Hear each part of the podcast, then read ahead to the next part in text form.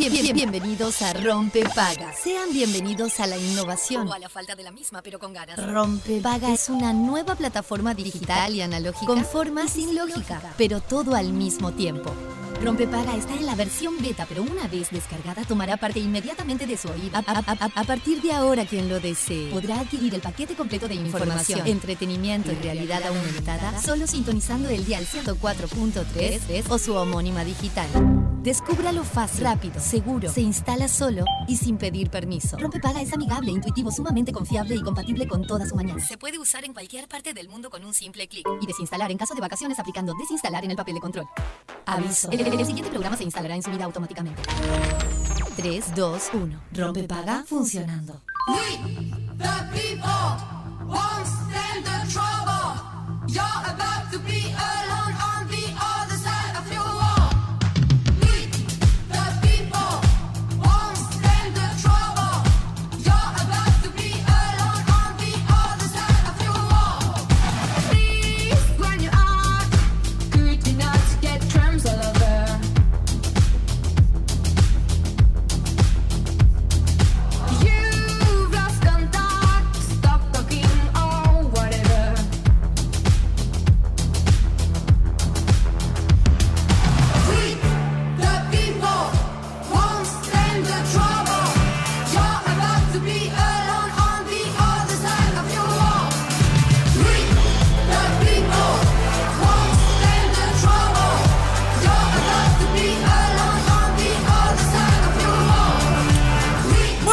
para todos, bienvenidos a Rompe Paga en este 18 de mayo, cuando pasan 4 minutos de las 11 de la mañana, Día Patria, Día del batalla, de la Batalla de las Piedras. Hola, Juan. Muy buenos días. ¿Cómo Buen estamos? día. Buen día, buen día. ¿Qué Buen tal? día, peni- menino, Este, menino. ventosa la jornada. eh, Sí. Desde ayer a la noche. Por un momento pensé que se venía la lluvia, hace un rato se puso Sí. como que todo negro acá en la radio y dije, ¡ay, aleluya! Pero todavía no. Y ahora es como una resolana de solcito saliendo, así que esto me tiene, me tiene muy mal. Pero de ayer, ayer a la noche un viento fuerte. Sí. Que empezó. Yo lo sentía. Un viento- Aparte en otoño viste que vuelan muchas hojas. Sí, como que- ahí es re práctico. Sí, claro. Como, como en septiembre y las pelusas de los, Total. de los árboles. Oh, ¿no? De eso es peor, creo. Mm, Porque ahí empieza todo el. Ahí no puedes salir, por ejemplo, sin lentes. No. Porque se te meten ahí en el ojo y te, te, te hacen una Muy jorobado. Pero bueno, eh, se- estamos esperando la lluvia, todos, ¿no? Sí, Yo básicamente. Yo, la la verdad que esto a mí me tiene muy angustiada, quiero decirlo. Ayer estuve mirando el programa especial de, de Telemundo de la crisis del agua. Sí. Y la verdad es que. mm, Vos sabés que me dejó súper angustiada por la situación actual. Me dejó muy angustiada por todo lo que no se hizo. Claro. Y las alertas que se, que se prendieron hace más de 20 años. Angustia hace y, 30 y- años y rabia, ¿no? rabia, indignación. Y acá no estoy hablando de, ningún partido político, estoy hablando de todo, de- del sistema, Sí. Porque pasaron todos los gobiernos, ¿no? O sea, no, no es, no es de uno que uno hizo, el otro no hizo. No, no, nadie hizo. Nadie hizo nada. Y como ciudadana me dio mucha angustia eh, y mucha culpa. Sí. ¿tá? Porque yo qué sé, me, me empecé a cuestionar cuál era mi manejo del agua y me doy cuenta que, que durante muchos años la, lo di por, la di por sentada y tuvo que llegar este momento para realmente ser consciente que eh, uso agua potable para tirar de la cisterna. Sí, a mí me, me pasa lo mismo. Es tal cual. Como, Es- eh, realmente, eh, sí, de un tiempo a esta parte aparece el diálogo, hablamos de esto, pero era muy como lejano, lo veíamos, ¿no? Como una Sí. cuestión más, este, bueno, lo óptimo, lo ideal, el mundo ideal sería cuidar más esto, ¿no? Bueno, llegó, el problema llegó concreto. Claro, y es como que todo el, el bla, bla, bla, sí, hay que cuidar, hay que cuidar. Y, y- y realmente me puse a cuestionarme a mí, está sí, fantástico. Todo ese discurso, de todo ese speech, fantástico. ¿En qué lo aplicás en tu vida? En tu propia vida. En mi propia vida, no, no le estoy diciendo a- al resto, ¿no? Eh, alguien me puede decir del otro lado, eh, bueno, nena, recién te das cuenta, o tarde pillaste. Claro. Y sí, y por eso también me angustio. Sí, sí, ¿Entendés? obvio, Porque obvio. digo, pucha, si acá no entendemos que eh, hay una. Un- un- que, son, que cada uno es responsable Sí. de un fragmento. Y que además, obviamente, el sistema es enormemente responsable. Estamos en el horno. Sí, completamente. En el horno, pero chiquilines, es, es, es heavy. Sí, coincido. Heavy. La verdad que eh, eh, es muy angustiante la situación, es Es- sumamente angustiante y es tal cual esto, ¿no? De decir, bueno, ¿cómo no, no, no, no, hacerlo- no haberlo hecho con, con tiempo? Y bueno, pero está. Es Sí, ahora el es lo momento. que es es lo y- que es. Y ya, eso ya pasó. Entonces es importante hacer este clic que es el que vos estás diciendo. Y aprendamos, como seres humanos, eh, de las cosas que nos pasan. Y esto me lo repito, me lo autorrepito y me lo autorrepito y lo digo en voz alta.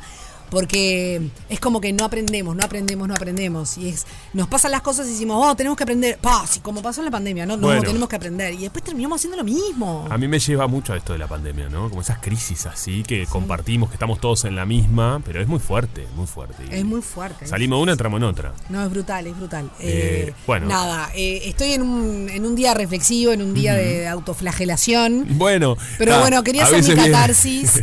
No, pero creo que también lo- cada uno desde su lugar y como puede. eh, nada, me parece importante, porque además pensemos una cosa. eh, hay, yo soy una privilegiada, puedo ir al supermercado a comprar agua siempre y cuando la encuentre. Sí, Hay mucha gente que no puede comprar agua. no, completamente. No puede.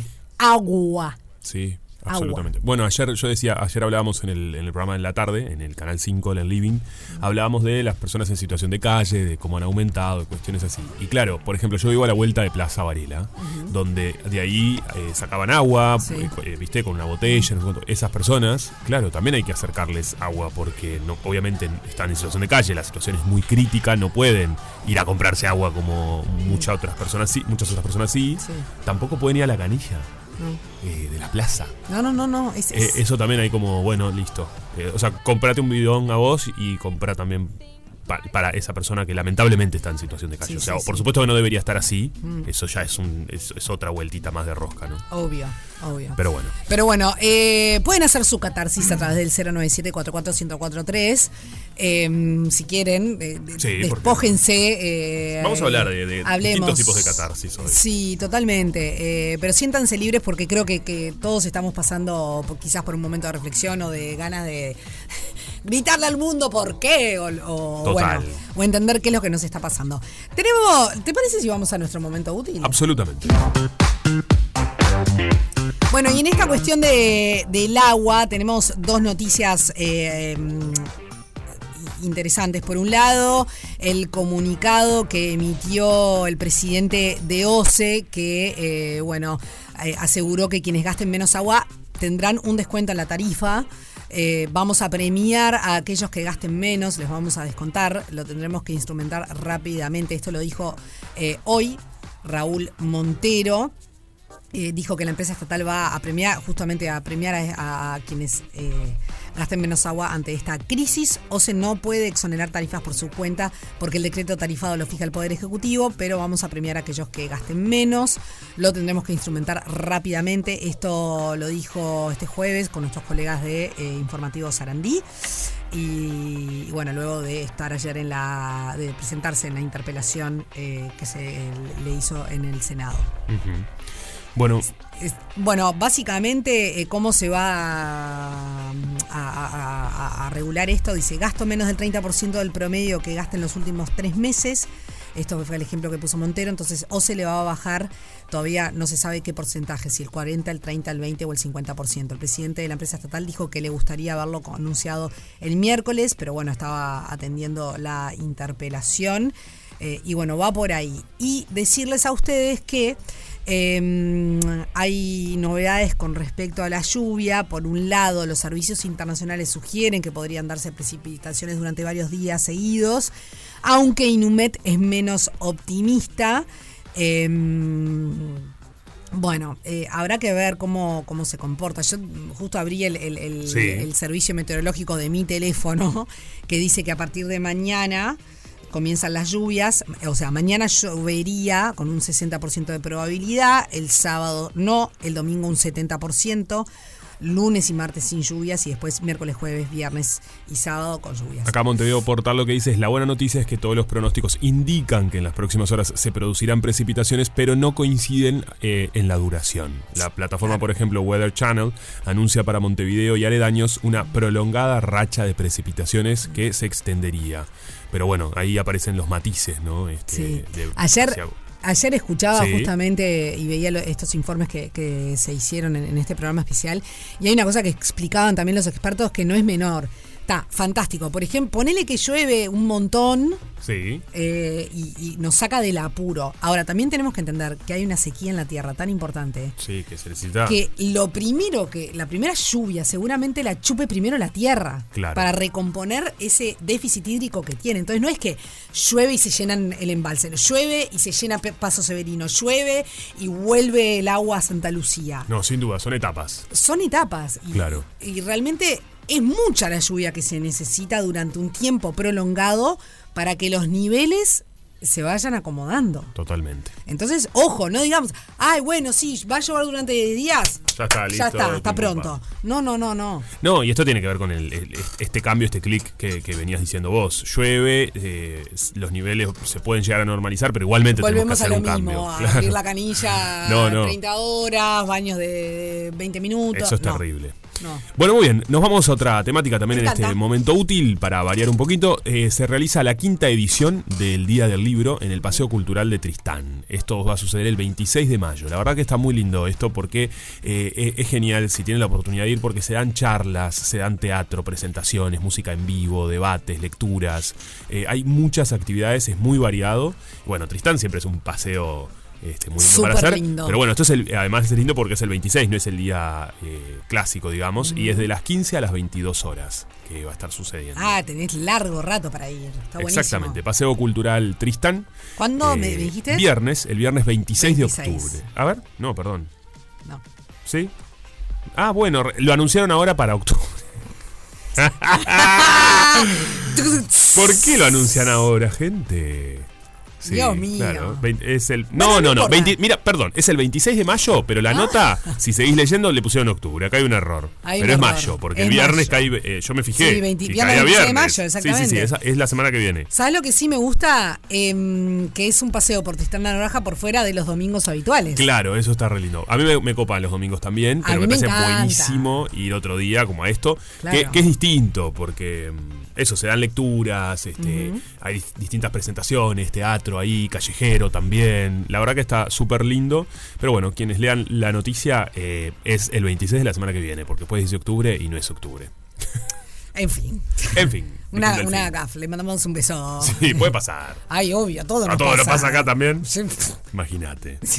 Siempre, si, si, si recolectamos Ah, por en, en favor. tres meses que llevamos de, o cuatro meses de rompepaga, Uf. ya nos ha pasado. Nos habrá pasado, sí. Así que bueno. em, ¿Te parece Sí, si nos planteamos- vamos? Dale.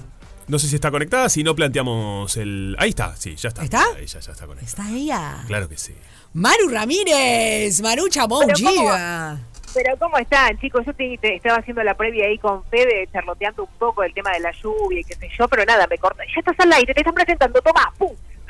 No, no, no, no, perdón, perdón, perdón. Les corté la charla. No, no, no pasa nada, no pasa Hacemos sociales después en otro momento. Claro. Eh, chicos, les quería hacer una consulta, a ver si ustedes hicieron alguna vez alguna capacitación con respecto a la reanimación cardio, eh, cardiopulmonar. No, me gustaría hacerlo y estuve viendo que hubo un, un hecho muy particular y ahí dije, oh, este año lo toca hacer. Lo tenés que hacer. Sí. Yo, ¿sabes qué hice? Eh, hice porque yo fui auxiliar de cabina de Pluna, la nombro porque ya es una empresa más, y, volaba con Pluna. Entonces, es una de las partes para, para ser eh, auxiliar de cabina, azafato, azafata, que tenés que saber un montón de cuestiones, y esta es una de ellas. Totalmente. Lo hice hace mil años porque tenía 18 años, pero bueno. Bien, buenísimo. No, em, yo estoy acá mientras que ustedes estaban hablando, me venía bárbaro porque Carita, eh, la, la labradora que nos acompaña en casa, estaba bastante infumable. Ah. estaba a punto de empezar a ladrar, así que traté de entretenerla.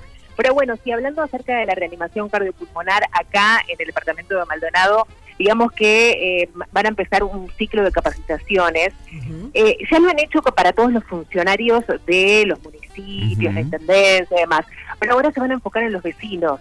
es decir, cualquiera de nosotros po- podemos hacerlo, eh, en tres barrios, ¿sí? Se va a dividir en, en tres etapas, se va a estar desarrollando en San Francisco, en el Hipódromo y en Maldonado Nuevo. Las inscripciones son gratuitas y los cupos eh, limitados, obviamente, por lo que los interesados deberán concurrir a los centros mencionados para reservar eh, su lugar, es decir, San Francisco, Hipódromo y Maldonado Nuevo, como ya les había comentado. En el Comunal de San Francisco va a ser hoy, hoy a las 14 y 30 horas, así que tienen poco rato para anotarse. El 24 de mayo es la siguiente eh, fecha en el Centro Cultural Maldonado Nuevo y el 26 de mayo va a ser en el Comunal de Barrio Hipódromo. Así que está buenísimo, viste que el conocimiento no ocupa lugar y uno quién sabe, Totalmente. ¿no? Totalmente. Tal cual. Bueno, hoy es jueves y jueves solidario, ¿sí? Porque habrá una correcaminata Cross 5K en, en, en un predio militar de Laguna del Sauce. Ajá. Digamos que este eh, esto va a ser en realidad no hoy, sino el domingo 28 de mayo, pero bueno, está bueno que ya compartir eh, esta información con, con todos. Eh, va a ser el domingo 28 de mayo a las 10 y media de la mañana.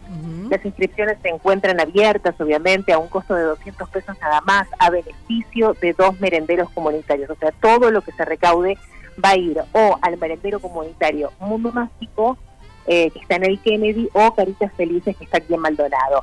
Para realizar el pago, eh, se va a recibir, eh, digamos, el, el pago hasta el 26 de mayo, tienen, tienen tiempo, Ujú. y tienen que dirigirse directamente a un hábitat.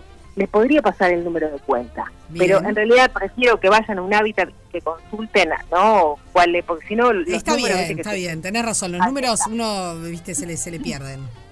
Exacto. El evento será en el Batallón General Celestino Bové de Ingenieros eh, Combate número 4 en la ruta interbalnearia kilómetro 114 y medio. Y quienes deseen colaborar con Un Mundo Mágico, Caritas Felices, con donaciones fuera de lo que va a ser, digamos, esta corre caminata Cross 5K el 28 de mayo, lo pueden hacer también a través de Red. Ajá. Y tengo por acá un Marutip de jueves espectacular, algo que va a estar sucediendo hoy. Ayer tuve el placer de hablar con Maya Landesman, eh, una comediante de stand-up uruguaya, residente en Argentina.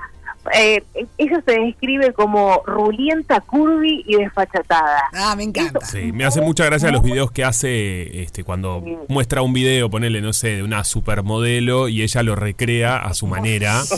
Me hace reír mucho. Ah. Total, es muy, muy divertida. Tuvimos ayer una charla espectacular, eh, súper amena y nos matamos de la risa también. Así que nada, hoy va a estar haciendo tremendo show que se llama Optimista Inestable. Así que imagínense eh, en el Teatro Fernandino, hoy jueves a las 21 horas. Así que si tienen ganas de, si se vienen para acá, los que estén en Montevideo, por ahí. Este, Canelones o donde sea, se vienen para acá, para, para Punta del Este, y la pueden ir a ver al Teatro Fernandino, o aquellos que nos estén escuchando a través de 101.5, vayan al Teatro Fernandino hoy jueves a las 21 horas que va a estar eh, Maya Landersman. Muy bueno. Chicos, que pasen Maravilloso. precioso. Bueno, tú también, Marucha, tú también. Que tengas un excelente Muchas- día.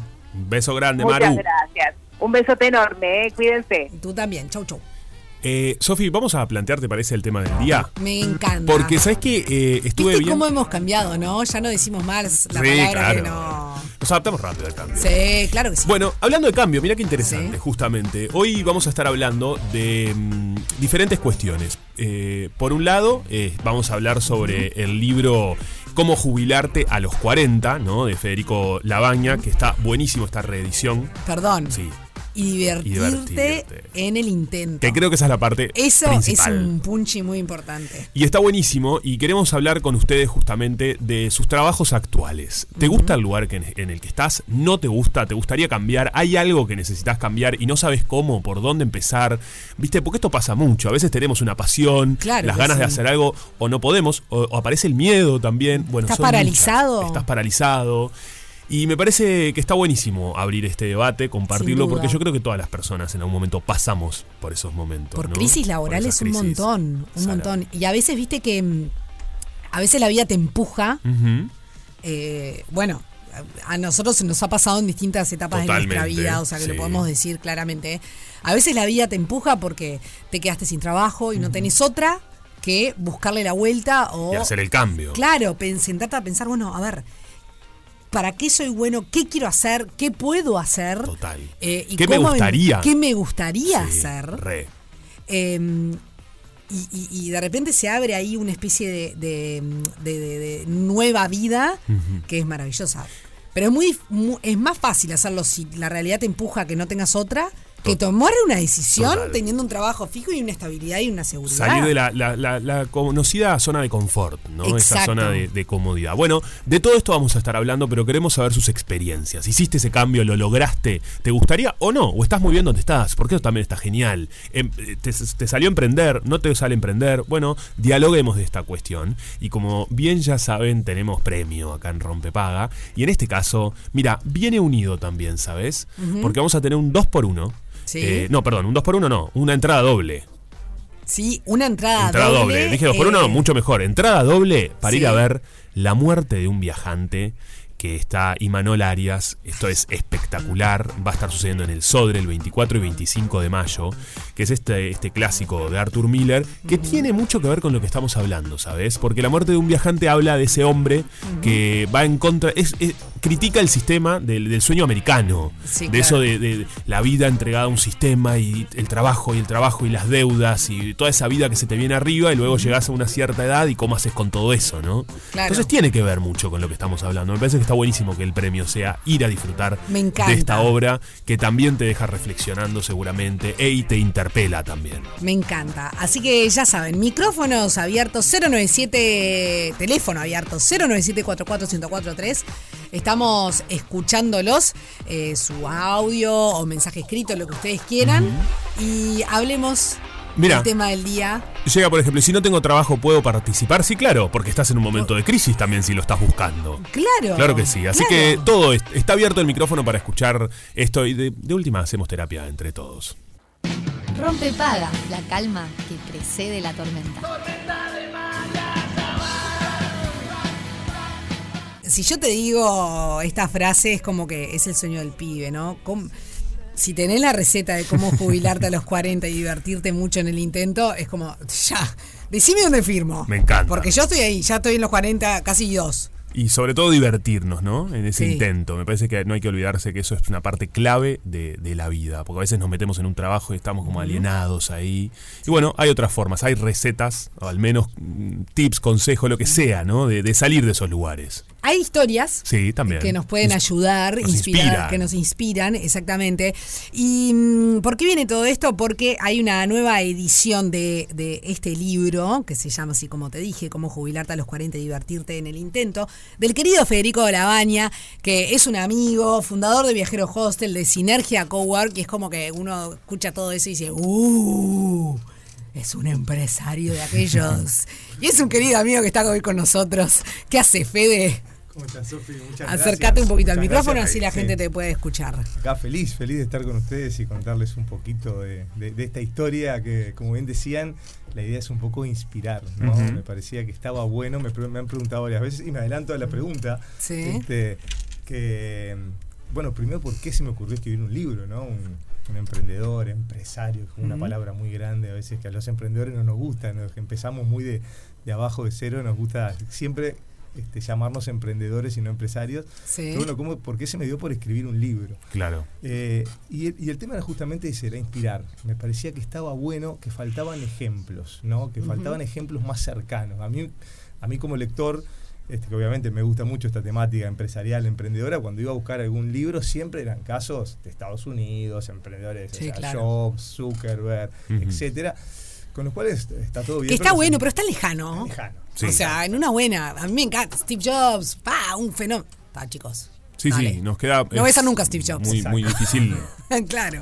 Muy difícil compararnos, encontrar ahí como algo que, ah, esto se me refleja. Es, es muy complejo en esos casos. Total, y, y a mí me parecía que, claro, mi, mi historia era muy común, ¿no? Este, en, en Uruguay, de un uruguayo, de, este, salido de una familia normal, este, donde no había, también yo no- siempre digo lo mismo, no me considero un tipo con un coeficiente intelectual altísimo, ningún superdotado, que bueno, que simplemente siguiendo su, su sueño, lo que quería y animándose a arriesgar y obviamente estudiando, preparándose y demás, logró ir haciendo lo que quería y ser feliz con lo que hacía. Claro. Eso es como lo principal. Entonces lo de jubilarse y el título obviamente es un poco provocador, da juego, da para hablar de la, de la temática, ¿no? Y les hago un cuentito corto de cómo surge el título Sí. también.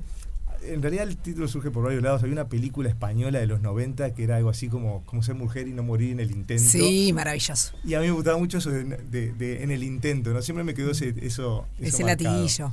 Y una, una vuelta en un, en un almuerzo con, con amigos de esos que te encontrás a fin de año y que aparece una cantidad de amigos que ves poco.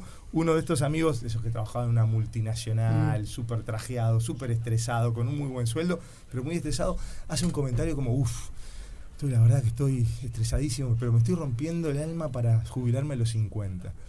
Y yo lo veía el loco que estaba así como padeciéndolo, ¿no? Sí. Por más Claro. que tenía muy buen sueldo y demás, hay Sí, otro- sí, sí. eh, lo, lo padecía y yo digo, escucha, yo me disfruto muchísimo el día a día, me encanta lo que hago, la paso súper bien este, y además tengo la suerte que me ha ido, me ha ido bien, entonces, ¿por qué ese, ese padecimiento que el trabajo tiene que ser padecimiento? Entonces, ahí en el cómo jubilarte a determinada edad, eso aspiracional de querer jubilarse antes de tiempo, hay toda una interpelación de... Es de, de disfrutar la vida, ¿no? Exacto. De disfrutar lo que uno hace. Totalmente. Eh, eh, y quiero. eh, a- yo leí este libro hace dos años, me llegó en un momento muy particular, quiero contárselos, eh, en el que había perdido mis dos trabajos. Claro. Y me encontré con que, ¿qué hago? Cero espíritu emprendedor.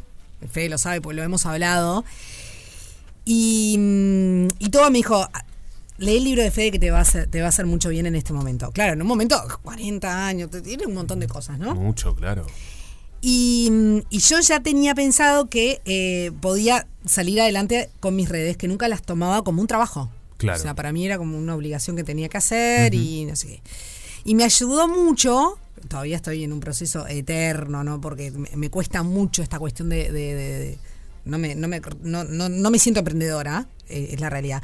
Pero me animó mucho a entender que eso sí era un trabajo y que yo podía disfrutar más de mis tiempos libres y Claro. ser mi propia jefa, capaz que dejando de lado algunas aspiraciones, pero valorando mucho eh, ciertas libertades que me daba eso. Entonces, em, si alguien está en ese lugar, se lo recomiendo porque puede ser muy esclarecedor. Y hay algo muy clave que acabas de decir, que vos no te veías emprendedora, porque está bueno eso, porque a veces el emprendedor también es alguien que valoramos mucho, pero muchas personas decimos, pa, pero yo no, no me siento soy emprendedor. emprendedor.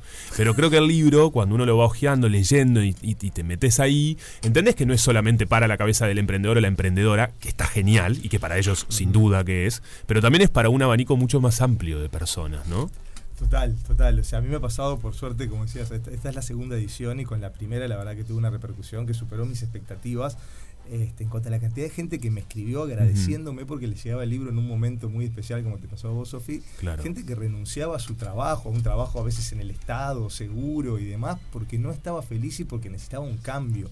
Y yo no hablo solamente de emprendimientos y emprendedores, sino también hablo de eso, ¿no? De las pequeñas decisiones que vamos tomando en la vida que nos van haciendo feliz o no en ese, en ese intento. Entonces, es, es animarse a salir a veces de la zona de confort. Y no hay edad para eso. Porque Claro. a veces también nos vamos poniendo más grandes y decimos, no, ahora no puedo, ahora ya Claro. tengo hijos, ahora ya tengo una hipoteca, ahora ya tengo esto. Y siempre nos ponemos una excusa para no hacerlo.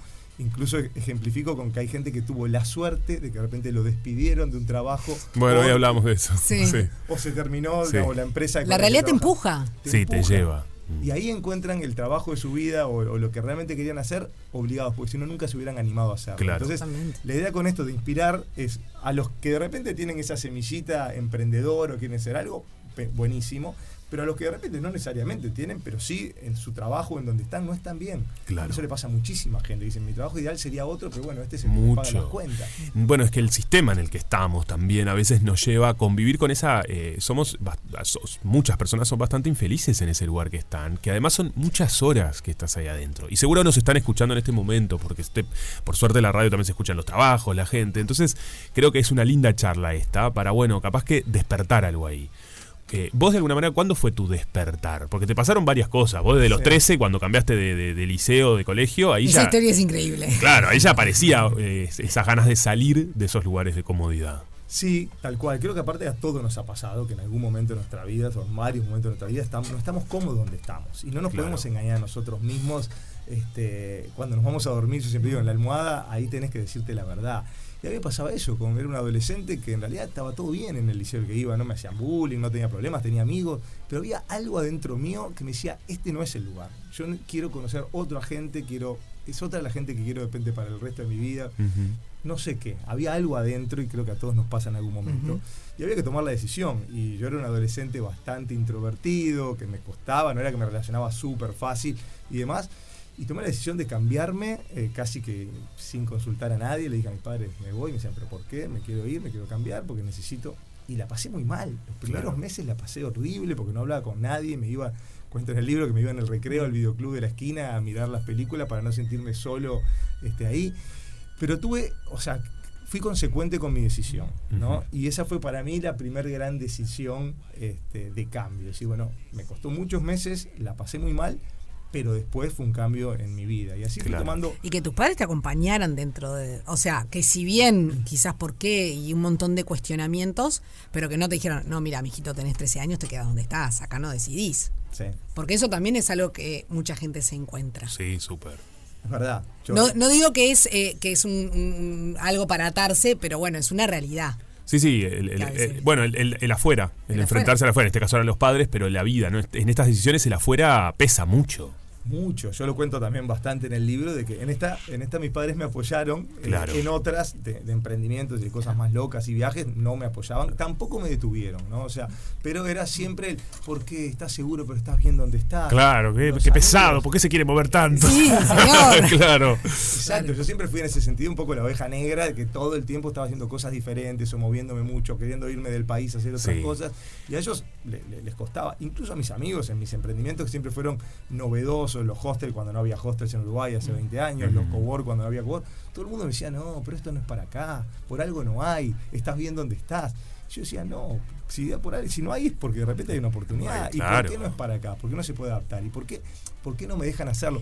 Y entendí que tal vez sanamente Mm. ellos me querían cuidar del fracaso, Obvio. del Sí, golpe. del golpe, ¿no? tal cual. Ahora, Pero- Fede, hay una, hay una frase muy utilizada entre todos. Creo que en algún momento todos la dijimos en voz alta o en, o en- o en el interior.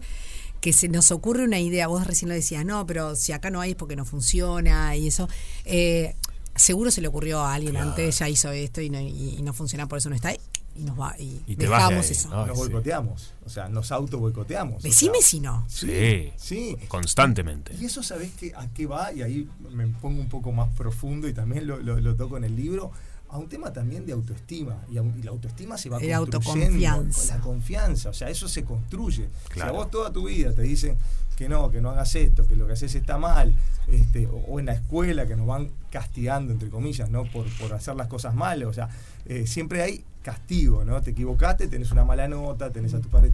No, parte de lo que tendríamos que hacer como sociedad, desde la escuela, pero también en las familias, es incentivar a que el error es parte del proceso, de que equivocarse está bien y que si una idea no te salió y no era, no pasa nada, probá otra. Claro. Los grandes emprendedores en el mundo cuentan siempre sus mil fracasos previo a ese éxito total. Y acá en Uruguay tenemos una cultura donde castigamos el fracaso, donde Salado. el fracaso es muy Sí. castigado. Entonces yo te- intento hablar de que no, de que está bien, dejemos a nuestros menores fracasar, equivocarse, acompañémoslos en ese fracaso, contémosle que no está mal, no castiguemos, porque ahí van a generar autoconfianza. Porque si vos todo el tiempo te dicen lo que haces está mal, está mal, está mal, al final te falta confianza en ti mismo y, y después nunca te vas a animar a arriesgar. Y a veces ese mal de todos, consuelo de tontos, que, que siempre dicen, pero en realidad muchas veces uno necesita saber que al otro también le sucedió, porque vos, de, vos decís, me fue muy bien, claro, uno piensa, el viajero hostels, eh, si no lo conocen, lo pueden buscar, se meten en Google, están en, Instagram y demás para saber un poco de qué estamos hablando. Eh, sinergia. O sea, seguramente la gente ya, mucha gente conoce de qué se trata. eh, y bueno, y Fede fue uno de los, de los fundadores. Em, pero en algún momento seguro eh, sentiste de, no me fue bien. Vos dijiste, me fue muy bien. O sea, que soy exitoso, pero tuviste tus golpes. Es que, es que si no tuviste ves- tus caídas. Exacto. No todo fue fácil, porque uno puede decir desde una visión muy romántica, ah, sí, qué vivo, pero mira, mirá lo bien que le fue. Bueno, sí, pero para que, que le vaya sí. bien, ¿Desde qué lado lo un dice? ma- claro. Yo por eso me gusta decir mucho que no hay que ver la foto, no es la foto del hoy, ¿no? La foto, ah, hoy estás en este lugar, tenés este trabajo, estás en tal posición. No, hay que ver la película, hay que ver todo lo que pasó para llegar a donde, a donde estás ahora, ¿no? A cualquiera de nosotros. Entonces, Eso me parece que es lo interesante, no, no catalogar o jugar a una persona por lo que es hoy. Ah, sí, mirá, qué bien que está, qué, qué fácil decir esto desde esa posición. Pero para llegar ahí tuvo que pasar una cantidad de cosas. Y está bueno que se sepan esas cosas porque son ejemplos. O sea, de vuelta, tenemos que construir. Contanos ejemplos. alguna, sin spoilear el libro, porque la idea es que, que lo, lo adquieran, pero por lo menos para que la gente se haga una idea de, de- de- de qué son estos, estos pequeños fracasos o grandes fracasos. A ver, cuento una de, de lo que me costó, por ejemplo. Hay varias de esas, eh, porque por ejemplo con los hostels, cada hostel me costó muchísimo poder abrirlo. Imagínate, hace 18 años cuando abrí el primero, nadie sabía lo que era un hostel. Eso de que dormían juntas hombres y mujeres jóvenes en la misma habitación. Un Si- escándalo. Si, si bien no era ilegal, parecía por lo menos inmoral, ¿no? Y nadie creía, y nadie, no conseguía que nadie me alquilara una casa para eso. Entonces me llevó un año y medio este, conseguir finalmente esa casa. Y un año y medio, yo siempre digo, son 500 noches que te vas a dormir con la misma frustración, ¿no? Con el mismo por qué no. Yo conseguí una casa, la tenía casi negociada, iba a firmar y al último momento el dueño siempre se arrepentía o pasaba algo. Y es muy difícil, es, es frustrante y la mayoría de las personas tira la toalla. Es más, yo la tuve por tirar varias veces y esa insistencia o esa tenacidad eh, me hicieron continuar. Y a veces el destino, yo hablo en un capítulo de la serendipia, ¿no? que son Sí. esos hallazgos afortunados que suceden porque estás haciendo algo. Resulta que yo ya tenía una casa espectacular, íbamos a firmar, estábamos pronto y media hora antes de firmar me llama la inmobiliaria y me dice, se canceló, el dueño Uh. cambió de opinión. Después de un montón de intentos de un año y medio haciendo esto. Yo ya quería tirar la toalla. Y ahí en eso de, ya medio desilusionado le digo a una amiga arquitecta que era la que me acompañaba, me ayudaba a veces a armar los proyectos y demás. Eh, digo, mira, acompáñame porque yo ya estoy de bajón, quiero hacer una última vuelta por la ciudad vieja, que era en aquel momento el lugar donde estaba buscando a ver qué pasa. Esta amiga me deja plantado, no llega, media hora esperándola, veo un local a la calle con un cartel y me acerco de curiosidad porque era un local típico de restaurante, no era para un hostel que yo generalmente necesitaba pisos altos. Y, y ahí viene un señor caminando por la calle trajeado y me pregunta, pibe, ¿estás, este, ¿querés alquilar? Digo, no, en realidad no, no estoy buscando lugar a la calle, a mí me interesan lugares, o sea, segundos pisos y demás, porque es más para hotelería. Ah, me dice, acá lo tengo también y se alquila, yo soy de la inmobiliaria. Justo había ido a almorzar y estoy volviendo a la oficina y fui a verlo, lo vi y estaba pronto. Era, era el lugar. ¿no? Claro, mira. Entonces, bueno, ahí llegó mi amiga, que llegó tarde, le dije, entra vos sola a ver qué ves, si ves lo que vi yo, bajó y me dijo, Fede, es acá. En un mes estábamos firmando y abriendo ahí el hostel, ¿no? Entonces, que esta amiga me dejara plantado media hora, que, se cayera la, la- la primera que- casa, ¿no? Exacto. O sea, la primera, la, la- última que estabas viendo. De Totalmente. que te dejara clavado, que te quedaras ahí, que salieras a caminar. O sea, Toda una cadena que, que de hechos, pero también está que vos estabas predispuesto a que eso suceda, ¿no? Yo estaba haciendo algo. Ojos abiertos, vos estabas ahí, presente, porque eso también a veces es ver esas señales, ¿no? Yo creo, creo mucho en eso, que las Sí. señales están, pero hay que saber verlas. E- Eso de las serendipias Sí. es eso, es estar haciendo algo para Claro. que pase. O sea, si estás en el living de tu casa, No va a pasar. no va a pasar. Claro. También algo interesante que hablas es el tema del uso del dinero y el que a veces no sabemos usar nuestro dinero de manera inteligente, ¿no? Que creo que para todo esto es, es importante. ¿Te parece si hacemos una tanda y hablamos? Porque creo que esto es una cosa que nos interpela a todos, ¿no? Eh, el Está todo dinero, bien, ¿qué tengo un montón de ideas, Claro. pero no tengo plata. No tengo plata, o la que tengo no sé cómo usarla, o la, uso- o la utilizo quizás no de la manera más efectiva. Creo que es algo interesante para conversar. Buenísimo. ya venimos. Rompe paga. Rompe paga. Alternativa para las grandes minorías. Estamos de gran charla con Fede Labaña, fundador del Viajero Hostel de Sinergia Cowork, por su segunda edición del libro Cómo jubilarte a los 40 y divertirte en el intento. Estamos hablando de, prende- de emprender, Sí. porque la palabra emprendedurismo me complica horrible. complicada. Y o de salir del lugar, si estás incómodo, infeliz, eh, ya eso es un indicador de que tenés que salir de ahí. Y dejaste plantear una pregunta que tiene que ver con la plata. La que- plata. Esto que nos atraviesa a todas las personas, ¿no? De, bueno, sabemos manejar bien nuestra plata, ¿cómo hacemos? Sobre todo cuando queremos salir del lugar donde estamos, dependemos de un sueldo, ¿qué hago? Creo que eso es, es bastante clave, ¿no? En esta temática. Sí, la educación financiera, ¿no? Claro. O sea, es algo, o sea, el dinero es algo que empezamos a usar desde muy chicos, desde que nos, a veces nos dan plata para la merienda en la escuela y lo usamos toda la vida y nadie nos enseña nada al respecto. Claro. Y eso es, es- es un error y es algo también de lo que intento hablar un poco en el libro, de cómo manejar el dinero.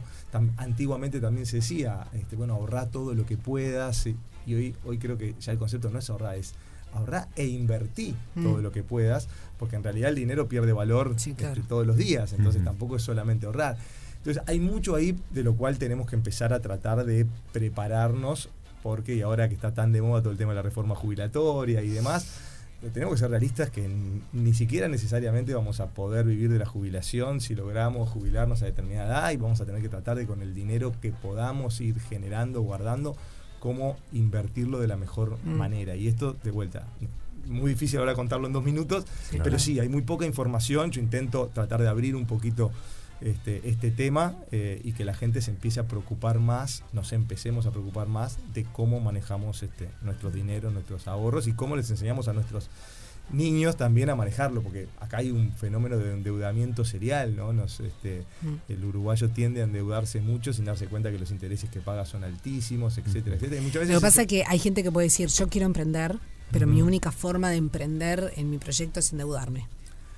Eh, está, está bien. Eh, Y porque no tiene, o sea, un apoyo o un capital en, en la familia o, o- o un préstamo a mano, digamos, que, que no, no, no, no- tenga bajos intereses, digamos, o que la pueda devolver en cuotas o que no tenga ahorros. De acuerdo. El endeudamiento para, justamente en este caso, una inversión, que es un emprendimiento, me parece bien. Hay que analizar tasas y demás y ver cómo eso se repaga.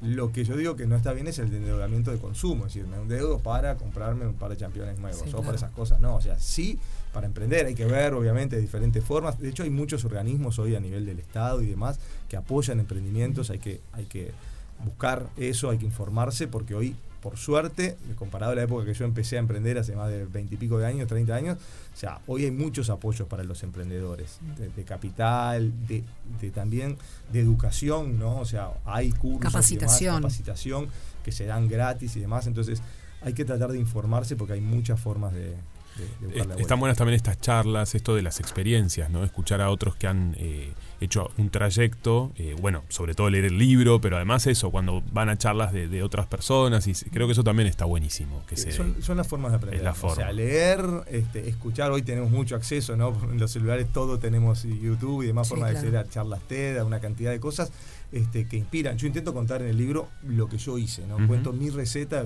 Algunos me han dicho, che, pero contás todo, sos muy abierto. Y digo, sí, ¿por, por qué no? Claro. Yo cuento mi receta y qué fue lo que yo hice en cada, en cada paso. Porque eso de seguro sirve. Yo he escuchado a otros emprendedores en otros momentos contarme cómo ellos empezaron, cómo hicieron y me sirvieron para lo mío, por más que eran en rubros totalmente diferentes. Hay cosas que son comunes Total. a cualquier emprendimiento. Entonces está bueno y también hay que animarse a preguntarle a las personas. Yo digo que los que me llamen o me escriban y quieran tomar un café o charlar, voy a tratar de con todos lo que pueda juntarme o juntarlos a muchos al mismo tiempo.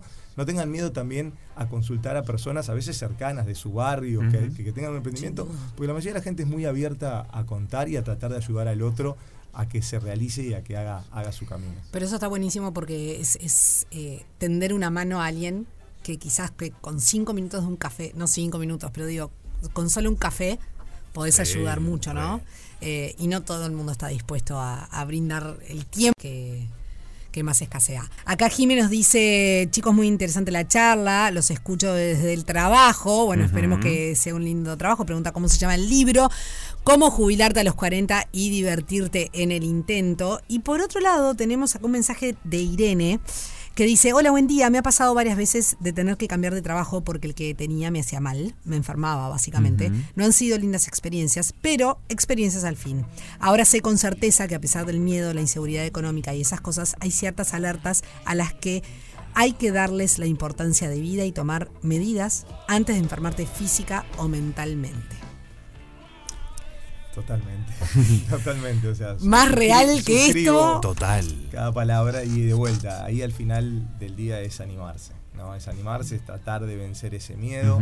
A veces los ejemplos o otros casos nos, nos ayudan, ¿no? Es, es un poco lo que yo intento poner y contar mi historia y todas las veces que tuve que vencer miedos y situaciones en las cuales lo más fácil era quedarme donde estaba, era lo más cómodo, pero adentro mío no. Y bueno, y me terminó saliendo bien, sin, sin evitar obviamente las caídas, los golpes, Claro. es parte del, del camino que nos pasan estas cosas, pero después también nos sentimos mucho mejor con nosotros mismos cuando hicimos ese, cuando nos arriesgamos, ¿no? Si Sí. hubiéramos tenido esa vida plana, sin riesgo, sin eh, con mucho confort. Yo creo que El, el stand-by, ¿no? Sí. Ese, ese stand-by. Pero que además lo que plantea Irene es tal cual, ¿no? Porque a veces esa vida eh, está bien, quizás eh, llegás a, estás llegando a fin de mes, pero probablemente estés muy apretado, estemos apretados y aparezcan cuestiones físicas que nos indican que el lugar donde estás no es donde deberías, ¿no? Que de alguna manera es otra tu, tu misión en este mundo, ¿no? Creo que esa red flag, eso que nos avisa de, bueno, te empezó a doler la cabeza, la contractura, los, dolores de panza, el cuerpo también creo que es un gran aliado para escucharlo. To- Totalmente, o sea, creo que eso pasa muchísimo y lo que, lo, lo que termina pasando, vale la redundancia, es que no hacemos nada al respecto. Claro. Entonces, creo que los ejemplos, en este caso eh, con un libro, los ejemplos cercanos, incluso contar más, no nos animamos a contar tanto en Uruguay, ¿no? dentro de esa cultura tan conservadora, a contar, incluso a la gente que le va bien o ha hecho un cambio, es como que intenta ocultar ¿no? Mm. ese, ese me, me va bien. Acá Ah, a todo el mundo le preguntás cómo está y ahí tirando. Sí, sí. No, nadie dice me va bien, Sí. me va bárbaro. Bueno, También hay una cuestión de que, sí. que se castiga. Eso ¿no? iba a eso mismo, el-. ¿Cómo se castiga el- el- a veces al, al distinto, al que sobresalta, que dice, bueno, me está yendo bien? Oh, bueno, pará, ¿qué se la cree este? Sos un ¿no? ¿Qué se cree? Sí, Esto sí, es sí. terrible porque nos va achicando, nos, nos, nos, nos hace a todos a la par hacia abajo. Exacto. O sea, a mí me pasó, que cuento un peque- una pequeña anécdota con el título del libro, cuando se lo cuenta un amigo publicista, me dice, Fede, vos sabés que te van a pegar acá en Uruguay con ese título, vos diciendo casi que altaneramente que te jubilaste a los 40 en un país donde nadie dice que le va bien y todo el mundo intenta, por eso, por esa, llamémosle envidia, llamémosle como, como queramos, pero hay que salir a dar esos ejemplos. O sea, tenemos que salir a ser un poco más optimistas y a contar que se puede hacer otras cosas para evitar eso que enfermarse, para evitar estar, estar, estar mal, se puede evitar y no, no es tan difícil. Cuando me preguntan, bueno, pero ¿y cómo te animaste? Y, y una de las formas es, bueno, pensar qué es lo peor que puede pasar. ¿Qué es lo peor que puede pasar si renuncio a mi trabajo, si dejo uno de estos proyectos? ¿Puedo perder todos mis ahorros? Eh, ¿Puedo empezar algo que no Pensar bien y en el peor escenario posible, ¿Cuál ¿no? es el peor escenario Claro, posible? eso ayuda O sea, mucho. Y cuando te das cuenta que el peor escenario posible no es tan terrible, ahí le quitas ese miedo. Porque si no tenemos un miedo que casi que, que no tiene una razón sensata, sino es miedo por el miedo. Bien. ¿no? Entonces, eh, ayuda a pensar en que lo peor que puede pasar, podemos salir, de todo podemos salir. De todo se puede salir. Creo que hay algo clave también en el libro que es eso de eh, luego, ¿no? cuando uno va emprendiendo o lo que sea, armar buenos equipos, esa gente que, que nos apoya, porque no estás solo, no estamos solos, ¿no? Ent- Entender, pero también entendiendo que el objetivo y el sueño primordial es tuyo y que el resto también tiene que tener sus horas de descanso, sus cuestiones, porque la, la fuerza la llevas vos, pero que estás rodeado de un equipo, ¿no? Que eso está bueno. Sí, ahí yo lo primero que digo, bueno, el- motivo para mí para emprender era ser mi propio jefe, tener mis Claro. libertades, manejar mis tiempos. Pero luego que me di cuenta de eso, no quería ser esclavo de mi propio negocio. O sea, no tenía que estar ahí al frente del mostrador 20 horas para que esto funcionara. Entonces ahí es donde entendés que tenés que delegar y entendés que tenés que armar equipos, seleccionar bien a la gente, no a cualquiera, capacitar y preparar, porque pues pones a alguien a trabajar y decís, no, pero hace todo mal, pero lo preparaste bien, Claro. le tomaste, tomaste el tiempo de capacitarlo y prepararlo, fuiste empático con esa persona. Y, ojo, si, si está escuchando esto alguien que trabajó conmigo hace 25 años, seguramente dirá, pero pará, Fede era re estricto hace 25 años y, y seguramente aprendí mucho en esa empatía. Este, yo, por ejemplo, ya no mando más WhatsApp los fines de semana, ¿no? Y cosas así que antes solía hacer porque, Claro. porque de repente me ponía en mis pies como, como emprendedor o dueño del proyecto que estaba preocupado todo el tiempo por lo que, pero el que estaba trabajando no tenía por qué estar igual que yo. Entonces esa empatía con tu equipo, ¿no? De que se sienta cómodo, de que sienta que tiene un jefe que, que los entiende, que no los presione y demás, es, es- es importantísimo también. Que es fundamental. Y es- esos jefes que entienden también para lo que cada uno es bueno, ¿no? Como, ah, bueno, esta persona está piola en esto, este, me- me- incentivar eso. Yo que sé, ayer hablábamos con, con Toba, con Tomás, y me parece Sí. que él, él tiene mucho eso, ¿no? Eh, de, bueno, si esta persona es buena en esto, que, que crezca también, que haga su camino. Yo, yo algo de lo que siempre me sentí muy orgulloso en el caso de los hostels es que en un momento todos nuestros gerentes de hostel habían empezado en recepción o incluso en limpieza. La gerenta de Colonia, de los hostels de Colonia, empezó en limpieza y hoy maneja dos hostels, o sea, la gerenta de dos hostels. Y es buenísimo, eso es poder ver en la gente algo que incluso a veces ellos mismos no ven. Yo me acuerdo que a ella yo le decía, dale, animate, estás para más y no, yo no creo. Y tuve que yo Dale. empujarla porque si no ella no se hubiera animado. Entonces, Qué lindo es- eso, ¿no? El, el encontrar Esas- esa semilla. Pero además, viste esas historias que quizás eran parte del, del Uruguay de antes, que capaz que las escuchábamos de nuestros abuelos. Bueno, en realidad entró a la empresa siendo cadete y terminó siendo eh, director o gerente, o le terminó yendo bien, o capacitándose en determinada cosa, que mm, en, el, en, en el, en el pensar popular dice, bueno, esto ya no pasa en Uruguay. Y no, hay una luz. Totalmente. Sucede. Totalmente. Eh, simplemente hay que buscarlo. Sí, sí. Tenemos que ir cerrando, pero me gustaría, Fede, si podés, y capaz que con esto estoy pidiendo un, un montón, pero mm, quienes quizás están en este lugar y reconocen que están en un, lugar, donde no quieren estar, que quieren empezar un camino, que quieren eh, comenzar su sueño o su emprendimiento, eh, son conscientes pero no han tomado acción. ¿Qué primer paso eh, les podés decir que, puedan dar como para iniciar este camino? Sentarse a escribir lo que quieren hacer, hablar con alguien, ¿por dónde los podemos guiar? A ver, está buenísimo lo que plantea Sofi, va, va, va por ahí, ¿no? Primero es, es tomarnos un tiempo. Recién Juanpi lo hablábamos ahora en, la, en la tanda de cuando a veces uno está con tanta cosa que no tiene el tiempo para, para sentarse a, a ver dónde está parado y sobre todo dónde querés estar. ¿no? Yo creo que vos tenés que proyectarte en dónde querés estar. ¿Cuál es tu propósito? O sea, cuál es. Entonces, si yo quiero estar acá, tengo que armar un plan para llegar ahí. No sé, es, muy difícil llegar a un lugar así aleatoriamente y que se dé naturalmente. Yo cada vez que quise llegar a un lado me armé un plan. Después el plan cambia. La vida tiene mil vueltas y no es lo que uno planificó, pero es mucho más fácil llegar a un lugar si uno hace un plan. Entonces, Sí. sentarse a escribirlo, por ejemplo, para el que le gusta, a mí me gusta, yo soy de sentarme y de papel y lápiz y ponerme a escribir. Entonces, toma, a mí, yo digo, a mí me, me ayudan, viajando tanto, me ayudaron mucho los aeropuertos, eran mis momentos de horas de, de no tener nada que hacer y de calma y de sentarme a escribir y armar planes de trabajo y planes de vida, dónde quiero estar en tal momento de mi vida. y es la, es la forma de poder llegar. Si no te armas un plan, si no te sentás a pensarlo, es muy difícil que llegues a donde querés, a donde querés estar. Entonces creo que para resumirlo lo dijiste bárbaro, Sofi, es sentarse, darse el tiempo y proyectar un plan. Primero proyectar dónde querés estar. Si no- hay mucha gente que dice, "Pa, yo no sé qué es lo que... Y ser honesto con uno mismo, ¿no? Ser real. Claro. Aunque sea eh, golpear, pero ser honesto. Sí, sí, sí, ahí va. No, no sigas en la, en la eh, a veces le llaman como la rueda del hámster, ¿no? No sigas correteando y estoy en este trabajo, pero no sé, ¿y dónde quieres estar? No sé dónde quieres estar. Bueno, sentate a pensar, porque algo, Claro. en algún lugar querés estar. Pregúntatelo, porque la respuesta está en uno mismo. Exacto. Pa, qué, qué bueno esto que, que decís, Fede. Bueno, recomendarle a la gente, está súper recomendado porque estuvimos conversando, cómo jubilarte a los 40 y divertirte en el intento. Este libro que, bueno, seguramente despierte ahí un montón de cuestiones y te haga salir del lugar donde estás si estás incómodo y si no estás pasándola bien. Federico Lagaña, fundador de Viajeros Hostel, Sinergia Coworks y autor de este gran libro. Gracias por venir. Rompe paga. El ciclo de la vida.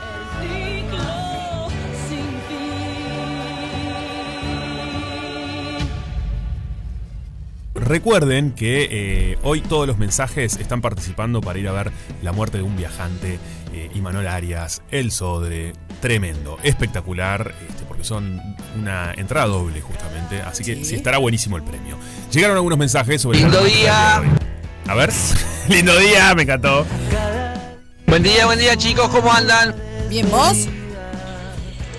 Hola Juanpi y Sofi, ¿cómo están? Bueno, soy Hola. Nati, les cuento Hola, que yo soy emprendedora. Bien. Este, hace tres años y medio más o menos tengo mi emprendimiento y bueno, este año decidí buscarme un complemento eh, para tener un sueldo base y encontré un trabajo de medio tiempo este, que me complementa perfecto. Hago en la mañana mi emprendimiento, en la tarde eh, eh, trabajo en una tienda y, y me siento muy cómoda con esta nueva situación.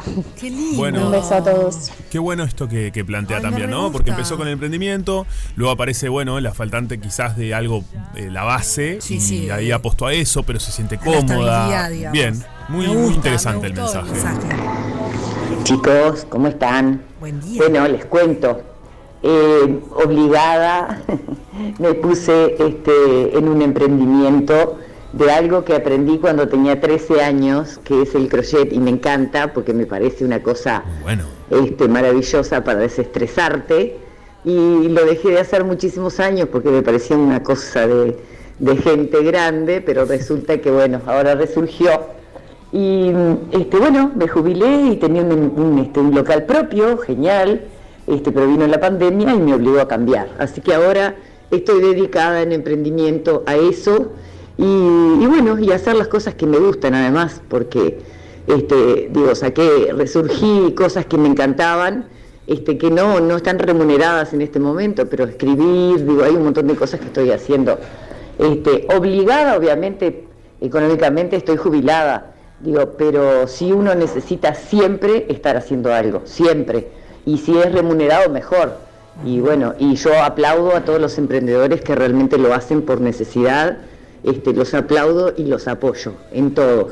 Un besito grande para todos, soy Gema, 1569 100 Bien, Gema, qué bueno. me encantó, eso. me encantó. Me encantó y tal cual hay que apoyar a los emprendedores, ¿no? Cuando uno va a hacer, por ejemplo, un regalo, una búsqueda, Sí, está buenísimo. Está buenísimo. Una joya. Una Gema. gema, una joya. Ah, porque era gema, claro. Totalmente. Qué gran. Buen día, Sofi Juan y Juanpi, ¿cómo están? Espero que bien. Eh, les cuento que el tema es complicado, a mí me ha pasado este, y lamentablemente te, es un tema que, bueno, te frustra, te estresa. Después de pasar nueve horas diarias en una empresa durante varios años, eh, llega un buen día que te quedas sin trabajo y bueno, este, tenés que volver a empezar de cero y realmente eso te conlleva a, problemas de salud, a problemas de, de, bueno, volverte a insertar al mercado y donde te encontrás que no hay mucha oferta de trabajo y tenés una familia, tenés hijos chicos y no tenés más remedio que, que conseguir y agarrar lo que venga. Este, sin embargo, este, bueno, como dice la gente, ¿no? Por, por algo a veces te pasan las cosas. Digo, a pesar de, de la frustración que te crea y, y, del mal momento. Este, pero es un tema muy complicado y bueno, este, no, no depende de vos.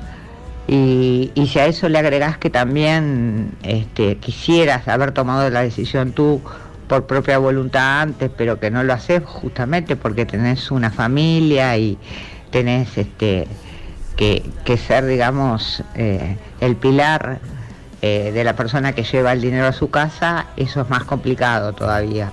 Pero bueno, viste que este, el ser humano es, es grande y, y, se las ingenia y no tiene otro remedio que, que, bueno, que seguir para adelante. Y bueno, te, a veces te ayuda, te ayuda porque te da la oportunidad de poder este, salir a flote de esa gran situación este, que te produce, te produce problemas inclusive de salud bastante complicados. Claro. Este, así que bueno, este, todos creo que hemos pasado por eso y, y es muy difícil. Este, pero bueno, con, con, la esperanza siempre de que uno se tiene que poner la camiseta y seguir para adelante. Sin duda. Soy Sarui, Abaquín. Muy bien. 1409. Eh, es tal cual, ¿no? Que ahí aparecen los problemas, pero bueno, eh, está buenísimo tomar la decisión a tiempo, si, si ahí, ahí, y jugársela. Uh -huh. ¿no? Creo que era un poco lo que nos decía Fede también. ¿Tenemos algún otro más? Eh, no han llegado más, pero tenemos algunos que nos llegaron también de texto. Por ejemplo, en el día de hoy ha sido de los mejores programas de todos. Interesantísimo, muy alentador el tema que tocan para una enorme cantidad de gente que se siente atrapada en un lugar donde no se siente feliz y ve oscuro el panorama. Y nos mandan felicitaciones eh, ah, a claro, todo el equipo. Claro, los demás programas no les gustó. No, ah, bueno. no le gustaba nada. Todo, claro. No, pero está buenísimo, es tal cual, ¿no? Porque cuánta gente que está en esta, eh, de que estás incómodo, que no la estás pasando bien. Está bien, capaz que no sos emprendedor, emprendedora, no es necesario. Eh, cuál sea tu camino, pero escucharse, ¿no? Hacerte el tiempo para escucharte. Recuerden que tenemos una entrada doble para ver La muerte de un viajante uh -huh. con Imanol Arias el 24 y el 25 de mayo en el Sodre. Ahora nomás, esto ¿Sí? es espectacular. Eh, Arthur Miller, de verdad es un clásico que hay que ir a ver y disfrutar. Además, se están agotando todas las entradas, así que hay que aprovechar esta oportunidad. Muy bien. Bueno, eh, frente a todo esto. Ya que estábamos con, ¿En el ya que una obra de, de, Sí. de- de teatro. Sí, eh, mi que- pregunta es, ¿salimos o nos quedamos? Está, el, el 24 y 25 ya sabemos Salimos. que salimos porque nos vamos a ver la muerte de un viajante. Sí. Pero hoy, mañana, Se acerca el fin de semana. ¿Qué hacemos, Fede? Y se viene una tormenta, se viene lluvia. Dios te escuche. Esperemos Por eh, favor. Para, para, eh, para el bien de todos los uruguayos y el mundo, básicamente. Sí, claro. Y eh, en esas circunstancias es mejor quedarse. Y sí, ¿Y no? disfrutar, ¿no? Claro, quedarse. Prender la Casa. televisión y ver, Silloncito. por ejemplo, silloncito, silloncito. algo para tomar. ¿Una qué? Una camu, silloncito, Ah, camucha. ah, pensé que había dicho kombucha. No, no soy muy fan de la no, kombucha. nunca tomé y no básicamente. quiero tomar tampoco, así que no. Pero camucha sí. Camucha sí. Por momentos sí. Tirarse, prender la tele y buscar algo para ver. Y en esta oportunidad eh, les voy a comentar de una serie que vi yo, que en realidad la está comentando todo el mundo porque es de, de esos de, de esos eh, estrenos en Netflix que, que vos prendés la pantalla y ya aparece. Y aparece. Bueno, me, me apareció como sugerencia y todavía no pude echarle el ojo, así que me viene brutal. Ya tiene unas cuantas semanas estrenada en la pantalla de Ay, Netflix. sí, pero vengo atrasada. No, no, sí, pero no estoy diciendo que la que te No, no, que no, no. ya. Pero sí ha, ha rotado y se, se ha. eh, se ha Ponerla en hablado mi lista, eso es una recomendación que Sí. yo siempre les digo. Cuando Sí. vean algo que es nuevo, que les pueda interesar, pónganle mi lista, porque si no después estás buscando, ah, no tengo nada para ver, y Sí. resulta que en realidad tenías un montón de pendientes y te los olvidaste. Y aparte no, no cuesta nada, es poner un botón y Exacto. nada más, te quedan. eh, porque te olvidás. estoy ¿Te olvidás? Te olvidás. Me ha de los pasado. estrenos se, ol- se olvida la gente, se olvida la gente. Y más si es algo que, que quizás no es muy explosivo, de como sí lo fue un poquito esta serie, o como, eh, no sé, serie como Game of Thrones, que está- eh, se habla todo el mundo en todo el tiempo y Totalmente, no te olvidás. Pero obvio. otras que pueden estar muy buenas y pasan por, por, por abajo del radar. Eh, está bueno hacer eso que decís que poner en, la, en mi lista en, en cada una de las plataformas, aparte todas las plataformas Todas lo tienen. tienen. En este caso Netflix, la, la plataforma que está hasta en, los, en las heladeras, porque es lo único que le falta meter, eh, abrir la heladera y que aparezca tutum de, Sí. de Netflix. Eh, apareció esta serie que se llama Beef, en inglés, Bronca en español, que está bastante bien traducida. Eh, para, para lo- de lo que se trata la serie, pero no es literal, obviamente, el título, porque Beef se trata de. de- eh, habla así de la bronca contenida que tiene, que tiene cada uno. Y mm, es una serie que está. viene de la mano de una productora que se llama A24, que por ejemplo. Es la gran, fue la gran ganadora de los Oscars de este año, porque es la productora de la película Everything Everywhere All at Once, que ganó todo, básicamente. Ay, estoy re perdida con... con- Yo también. ¿Con, re qué? con- ¿Con lo- con sí, la última con la- entrega. sí, bueno, pasó un poco perdida. desapercibida, pero sí fue, fue un- una gran sorpresa porque es una porque es una película de ciencia ficción, comedia y ciencia ficción que no son no son las que normalmente ganan premios. Eh, en esta oportunidad ganó mejor película, ganó mejor actriz, mejor actor, mejor actriz, De de- actor de reparto, De sí, todo. de todo, guion, una cantidad y A24 es una, una, una productora chica Ajá. que viene haciendo muy buenos trabajos. Eh, hay que mm, eh, hay que tenerlo tenerla en cuenta porque de a poquito no es de las majors pero viene metiendo muy buenos ¿De dónde son? americanos Ah, qué bueno. Sí, mira. sí, sí. Eh, más allá que en realidad esta, esta serie está protagonizada por, por dos actores que son bastante conocidos en- dentro del mundo, eh, eh, ella de la comedia, él de, de las series y las películas en general, pero tienen ascendencia oriental, digamos, porque unos son coreanos, otros japoneses, pero los dos son americanos, pero vienen de familias de, de esos lugares. Se llama Beef, como ya le dije en la película, y sus protagonistas son Ali Wong, que es una comediante muy conocida, tiene muchos especiales eh, de comedia en Netflix, también ha hecho algunas películas y algunas series. Hay, hay eh, un... Desastre. La pueden reconocer, por ejemplo, con un, eh, por un especial de comedia en la que ella está embarazada y habla mucho de su embarazo. Ajá. Eh, y él es Steve Young, que todos lo conocen por, por ser parte de Walking Dead. De The Perfecto. Walking Dead, que fue- No, bueno, un momentito, porque yo de Walking Dead no la viste. no la vi, no pero me no interesa. importa, pero la mayoría de la gente. Mucha gente sí, claro, tal cual. Yo no la vi tampoco. No nos discriminen. No, para nada. Pero sí, quien haya seguido por lo menos un par de temporadas, yo no llegué al final porque la Te verdad que a cansó. la décima me aburrió. Claro. Pero, pero sí, es la muerte más eh, comentada y más choqueante de la, Acá. historia de, La de este Walking chico. Dead. La de este. de Ah. este- de Ah, este. mira, no, no, teni- no lo conocía. A ver. Ya, No, no, soy, spoiler. soy, un, Ah, soy un desastre. No, yo tampoco lo conocía. Dios mío. Eh, Qué básicamente, ignorante. Se trata de, de de, esas, de esos dos personajes que Están enojados. estos dos actores. ¿eh? Es la, es la ira que está ahí presente. Sí, exactamente. Basi- A mí me hace acordar mucho de una película de los 90 que se llama Un Día de Furia. Ah. No sé si se acuerdan? Buenísima, Muy peliculón. muy linda película de Joel Schumacher A ver, con, voy a buscar. eh, con este ay, ¿Quién Michael no? Douglas. Sí, obviamente no esos extremos, pero viste esos días que estás en la mala, mala, mala y ah, yo siempre pienso en eso, ¿no? Y a veces lo he hasta compartido en redes. Hoy estoy en un día de furia, así que es como estás peleado con el mundo.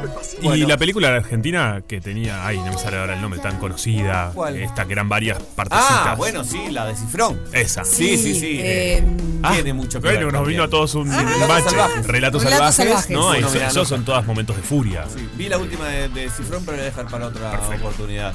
Eh, eh, rápidamente, la serie básicamente cuenta la historia de una empresaria, que es ella, que, quien, Ali Wong, eh, una empresaria que está bastante deprimida, está a punto de vender su negocio, tiene, es una, eh, está, está acomodada. Está cómoda ella. Está acomodada, Mm. está a punto de vender su, su negocio que hizo de, de- una emprendedora también, Bien. pero la va a vender a una multimillonaria para que, bueno, eso Claro, se bárbara. convierta en un imperio, Qué bien. pero tiene una hija chica, pero no, no está bastante. Se, se traga todo, digamos, ¿no? No, no tiene una vida feliz en general.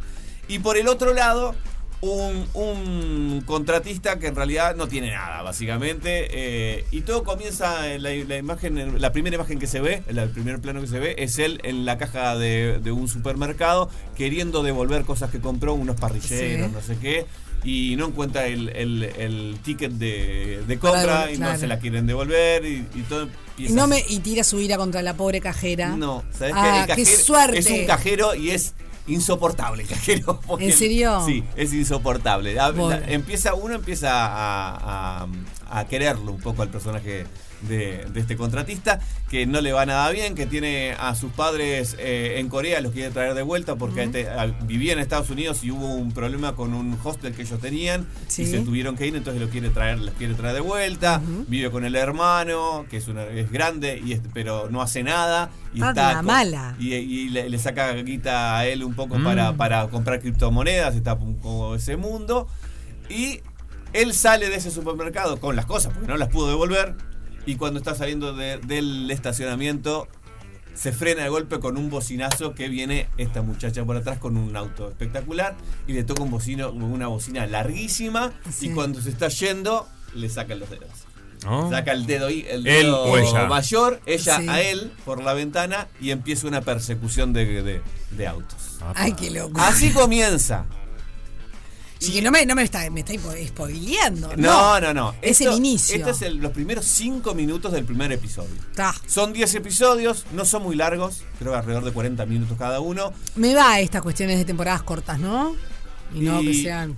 Me parece que está muy bien porque eh, hay que, hay que. No, no, no arranca con todo el, del primer episodio. Sí, se va sucediendo las cosas. Esto es una bola de nieve, básicamente. Bien. Y cuenta un poco del mundo que estamos viviendo, de, de tensiones, de que El- de- el- lo alienados que estamos. lo alienados que estamos, básicamente de micro. Porque aparte, bueno, ellos son, como ya lo dije, de ascendencia asiática. También entra la- las micro.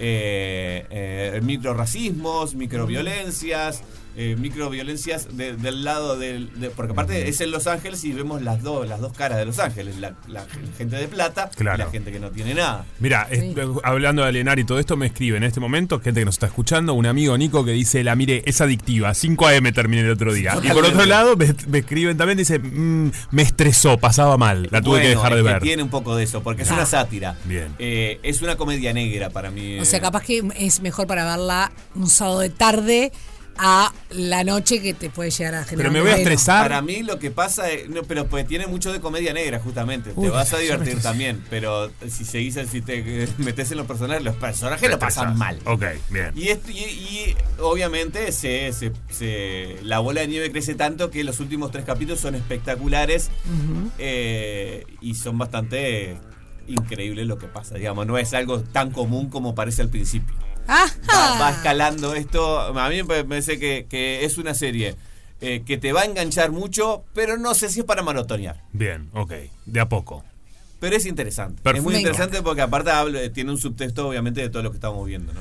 Buenísimo. Muy bien, tenemos que ir a pausa. Tenemos tanda sí, y sí. después el pase. ¿Qué Eso. dice? Tenemos tanda y Sí, después el pase. Es verdad. Yo iba a recomendar algo del Teatro Solís, que a la ópera, vuelta, Madame, pero Madame Butterfly, lo digo rapidito, nada más eso. ¿Qué dice? Gracias, Juanpi. De... De- bueno, por tres horas. Rompe Rompe paga. paga. Rompe, paga. Alternativa para las grandes minorías. Bueno, muy bien, nos quedan cinco minutitos de programa. Eh, qué lindo programa hoy, ¿no? Precioso programa, totalmente. Alentador, diría, ¿verdad? Esperanzador. cuestiones. Empezaba en una tras de otra. Es un montón, ¿no? Cálmense. Se dan para adelante. Se, tiraban flores. No, tremendo.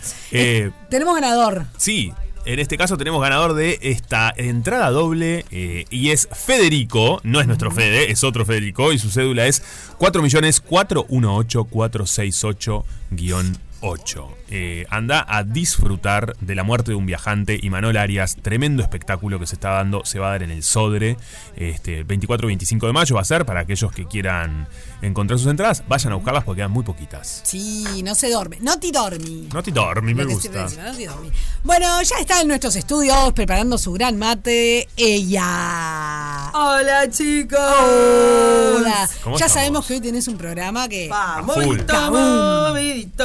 Hola, negrita. Hola, negrita, mira. ¿Cómo andan chicos? Ah, porque vos no escucha. escuchás, claro. No tiene puestos los auriculares todavía. Esperá, esperá. Me puse a hacer el Se va a poner el auricular. ¿Escuchás? ahí? ¿Está con volumen? Ahí está con volumen, sí. ¿Qué, Perfecto. qué pasó? Ponete auriculares negra.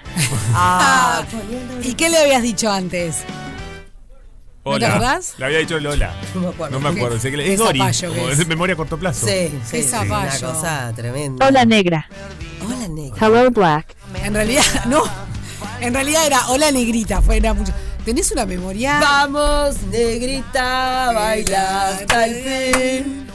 Vamos, negrita. No sabe Caña- que estamos cantando. Caña seca y me brillo en los redondos, ¿no? No, no, perdonen, chicas, pero bueno, está. Vamos, negrita, hacelo por mí. Hacelo.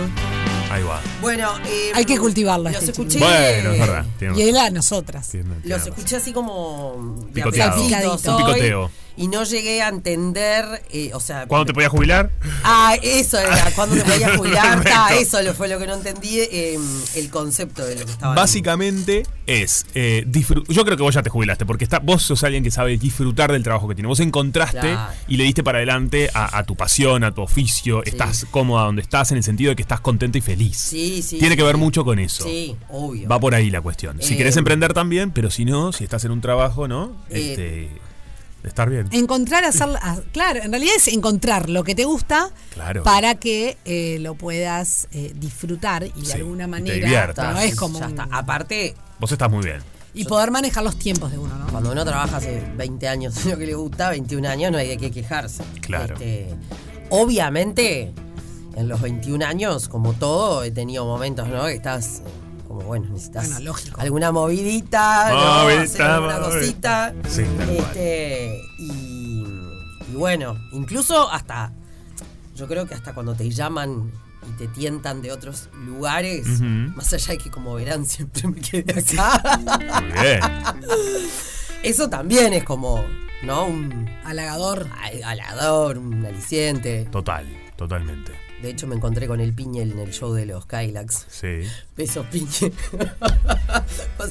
Fue hace unos cuantos años ya, cuando fue toda esa... La movida. La movida. No te Este, queremos, Piñé. Este, No, mentira, es un sí, claro lo queremos. Y bueno, y nada, cada tanto cuando nos vemos nos reímos de, ¿no? Claro. Ah, mirá que mirá, te quedaste. Y, y viste que a veces pasa, y después de, de- de todo eso, sentí que, que lo que hice fue correcto, porque fue un momento complejo de mi vida. Este, entonces dije, ta, por Claro. suerte estaba En donde tenías que en donde tenía que estar o en donde ya me conocían, en donde ya me iban a contener. No digo que en otro lado, no. No, no, pero a veces Pero ¿dónde eh, era parte de tu- era tu lugar seguro. Sí. Y sí, o sea, A veces ese es el lugar. Esta, esta, Sí. esta es mi casa. Bueno, esto también me parece importante. Cuando uno encuentra un lugar donde se siente bien, porque creo que la clave es eh, lo que decíamos sobre los indicadores, las red flags son cuando estás mal, te sentís mal, te sentís incómodo. Pero si estás en un lugar seguro y te sentís bien y estás contento, contenta, sí. eh, poder de alguna manera, quizás alguien te pueda ayudar o quizás uno mismo sentándose. Mm. eh, Viste que hay muchos momentos en que uno tiene la nube, como La los nube dibujitos, le digo la nube en la, La nube negra cabeza. Y en realidad, capaz que no estás viendo con claridad eh, una situación. Sí. Entonces, que a veces sí hay cosas que no te gustan, pero también hay muchas que sí que no las podés ver en ese momento. Entonces, Sin duda. no es con la cuando cuando estás con la nube en la cabeza no es un buen momento para Mirá que hay gente tomar que- decisiones, que- sí que- para sentarte a pensar. Hay gente que te critica, o a mí me han que- criticado, ¿no? Que última la vida de cada uno. Ay, no, pero tantos años en el mismo lugar, ¿cómo podés? Hay que renovar, hay que no sé qué. Claro, yo entré acá con 23 años, cumplo 40. Esta es tu casa. ¿Entendés? Es mi casa y crecí, o sea, literalmente crecí acá adentro. Crecieron juntos. claro, porque Claro. eh, la radio es del 2000, yo entré en el 2006. ¿Qué te parece? Sí, sí. ¿no? O sea, crecimos juntos de verdad. Y todo lo bueno y lo malo de mi vida, yo lo pasé acá. Claro. Claro. ¿Entendés? Entré siendo una Obvio. pendex que Una ni novio purreta. tenía, ¿entendés? Obvio. O sea, no sé, por decir algo. Sí, sí, toda tu vida Toda mi transcurre. vida transcurrió acá y soy muy feliz y bueno, ob- obviamente la audiencia sabe, hubo cambios y Obvio. fueron súper eh, positivos. Sí.